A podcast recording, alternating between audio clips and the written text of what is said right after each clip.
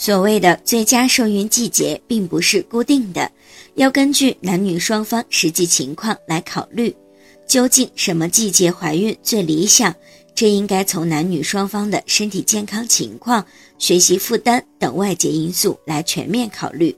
秋季是蔬菜瓜果成熟的季节，容易调节女性的食欲，增加孕妈妈的营养。当女性进入易患风疹、流感等疾病的冬季时，孕妈妈的妊娠已经达到了中期阶段。这时候，外界的不良因素对胎儿器官发育的影响已经大大减少。在孕妈妈分娩的时候，正是气候宜人的春末夏初的季节，这样的季节非常有利于宝宝对外界环境的适应。从而使宝宝能够更好的生长发育。